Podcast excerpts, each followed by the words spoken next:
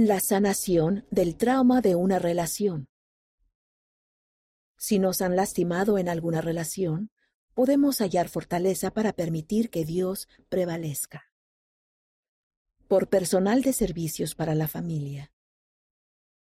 El espíritu en cada uno de nosotros anhela de forma natural que el amor de la familia perdure para siempre, enseñó el presidente Russell M. Nelson. El deseo de esa conexión eterna con los demás está arraigado en nuestro espíritu, pero a veces, debido a los traumas de las relaciones interpersonales, no estamos seguros de poder tener esas relaciones eternas, entre ellas el matrimonio celestial. En una relación saludable, podemos ser abiertos y vulnerables. Sin embargo, vivimos en un mundo caído y las relaciones no siempre son sanas.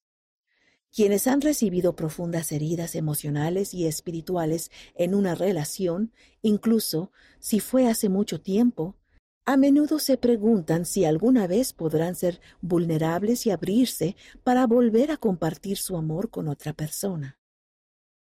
Casi lo experimentó después de salir con Brian durante un año.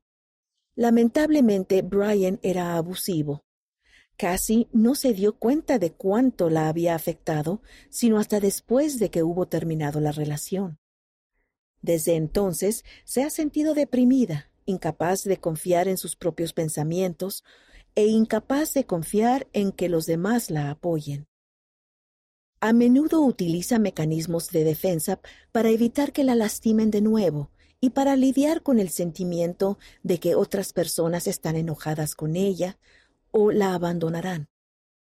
A veces, sin darse cuenta, aleja a los demás o se vuelve exigente al entablar relaciones. Dichas defensas hacen que sea difícil para ella acercarse o sentirse cerca de los demás. Después de hablar con sus seres queridos y con un terapeuta, casi reconoció su trauma y su necesidad de sanar, y también que la sanación es posible con el tiempo ya sea que hayas experimentado alguna relación como la de Cassie u otra forma de traumas causados por una relación, hay esperanza. Puedes sanar y hallar el gozo que brinda el cultivar relaciones de confianza al analizar algunos pasos. Primero, reconoce el trauma de la relación en tu vida. Segundo, acude al Padre Celestial y a Jesucristo para procurar sanación. Tercero, aprende a cultivar relaciones saludables contigo mismo y con los demás, incluso al fijar los límites adecuados. 1. Reconoce el trauma de la relación. Cuando nos han lastimado tan profundamente que no creemos que podamos confiar en nosotros mismos ni en los demás, comenzamos a ver las relaciones como algo peligroso en lugar de como una oportunidad de aprender, crecer y alcanzar todo nuestro potencial. El abuso o maltrato y la traición pueden producir heridas profundas. El abuso o maltrato es el maltrato o la negligencia hacia otras personas.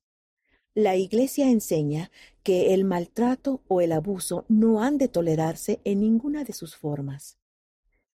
Alguien que ha sido víctima de abuso o maltrato a menudo se siente temeroso, manipulado o intimidado, y tal vez sienta una falta de control. Entre los diferentes tipos de abuso o maltrato se hallan el emocional. Es manipular las emociones o socavar los sentimientos de autoestima. El económico es retener o controlar el dinero. El físico es utilizar la fuerza física o amenazar con hacerlo. El sexual es forzar la interacción sexual. El espiritual es ejercer control o dominio sobre las creencias espirituales o religiosas de otra persona. La traición es un acto o un patrón de conducta que viola la confianza y nos hace perder dicha confianza en los demás, en nosotros mismos e incluso en Dios puede hacernos sentir menos importantes, vacíos, tristes, desesperados, defectuosos o que no somos lo suficiente. Puede incluir el abandono. Es el rechazo emocional o físico. Las promesas incumplidas. Es la conducta repetitiva de no cumplir las promesas, entre ellas los convenios. La deslealtad. Es denigrar con regularidad a la pareja en privado o en público. El divorcio es poner fin a un convenio matrimonial, lo cual a menudo resulta en sueños rotos y en crisis de identidad, en especial cuando uno de los cónyuges se siente indefenso. La infidelidad es la relación emocional o física inapropiada con otra persona. La deshonestidad es engañar a los demás de manera reiterativa, haciendo que ya no sepan qué creer y qué no creer de nosotros. 2.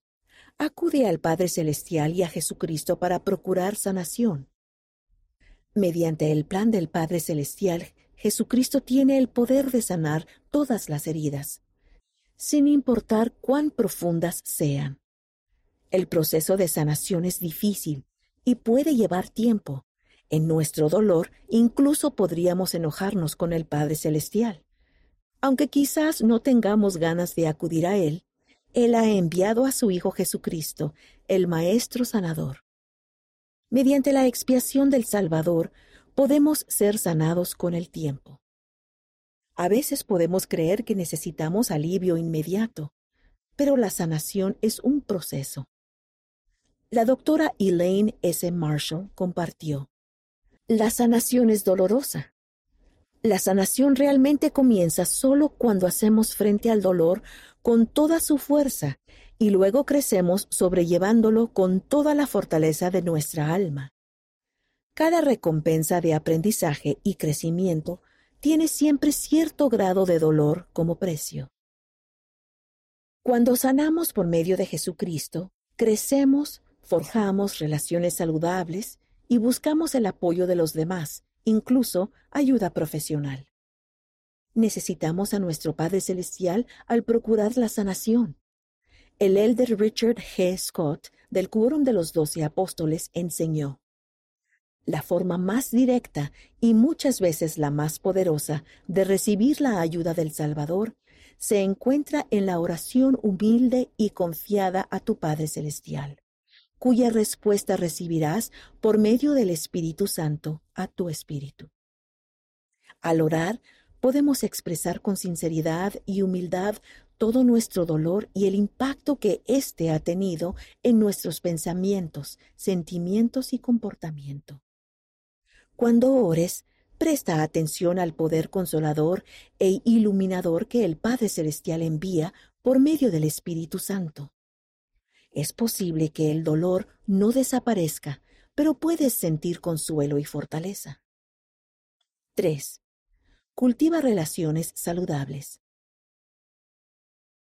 Aunque los traumas pueden limitar nuestro deseo de entablar una relación, a menudo encontramos con otras personas nuestro trayecto hacia Dios, enseñó el elder Garrett W. Gong del Quórum de los Doce Apóstoles, quien también nos recordó que nos ayudamos a nosotros mismos cuando nos ayudamos unos a otros.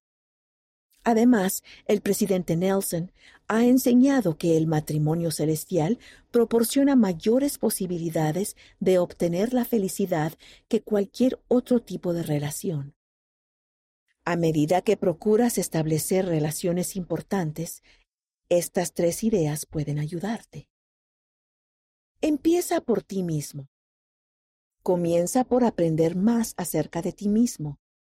Dedica tiempo a reflexionar sobre tus pensamientos y sentimientos y a aprender a confiar en ellos.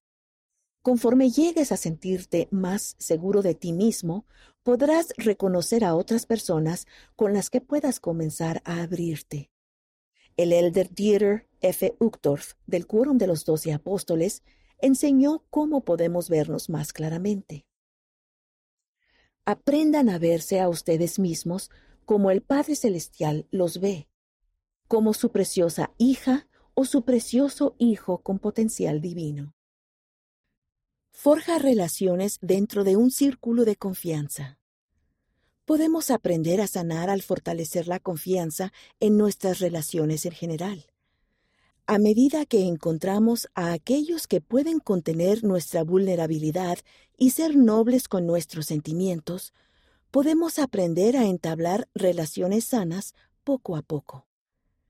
Cuando sentimos que alguien nos hace daño, podemos establecer límites adecuados, incluso mantener la distancia, si es necesario, y cuando sea seguro hacerlo, decirles que su comportamiento no es apropiado y que nos lastima. Al procurar forjar relaciones sanas paso a paso, podemos utilizar el concepto de una diana o un blanco con límites que nos ayude a reconocer y fijar los límites adecuados. En el círculo externo del blanco podemos colocar a las personas que mantenemos a cierta distancia emocional y tal vez física. Entre ellas podrían estar las personas desconocidas o las que nos hayan hecho daño. Avanzando hacia el centro del círculo estarán las personas a las que podemos confiar información que no nos hace vulnerables, tal como datos básicos, por ejemplo. En los círculos más íntimos podemos optar por compartir más información y aumentar la vulnerabilidad. Conforme procuramos cultivar la confianza, podemos calcular a qué categoría de nuestro blanco de vulnerabilidad creemos que la persona pertenece en un momento determinado y cuánto deseamos compartir con ella. Si alguien nos hace daño, podemos alejarlo del centro del blanco. A medida que aprendemos a confiar en alguna persona, podemos acercarla al centro. El hacer esfuerzos conscientes por permitir que más personas entren en nuestro círculo de confianza con el tiempo puede ayudarnos a crecer y sanar. Considera recursos adicionales. Recuerda que la sanación de experiencias traumáticas significativas puede requerir la ayuda profesional de personas que apoyen tus valores.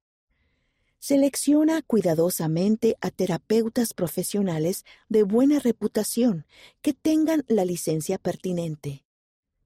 Los terapeutas deben respetar el albedrío, los valores y las creencias de aquellos que buscan ayuda. La incorporación de estos valores es apropiada desde el punto de vista ético en el asesoramiento profesional. También puedes encontrar información adicional en estos recursos. Recursos para orientar la iglesia de Jesucristo.org. Temas de ayuda para la vida la iglesia de Jesucristo.org. David A. Bednar, Soportar sus cargas con facilidad. Liaona, mayo de 2014, páginas 87 a 90. Richard G. Scott. Cómo sanar las trágicas heridas del abuso. Liaona, julio de 1992, páginas 36 a 38. James E. Faust. El poder sanador del perdón. Liaona, mayo de 2007, páginas 67 a 69. Carol M. Stevens. El maestro sanador. Liaona, noviembre de 2016, páginas 9 a 12. ¿Puedo crear relaciones seguras y saludables? La Iglesia de Jesucristo.org. Justin K. McFeeters y Rebecca M. Taylor. ¿Is therapy right for me? Artículo solo en formato digital en inglés. Ensign, febrero de 2020, churchofjesuschrist.org. Nanon Tally.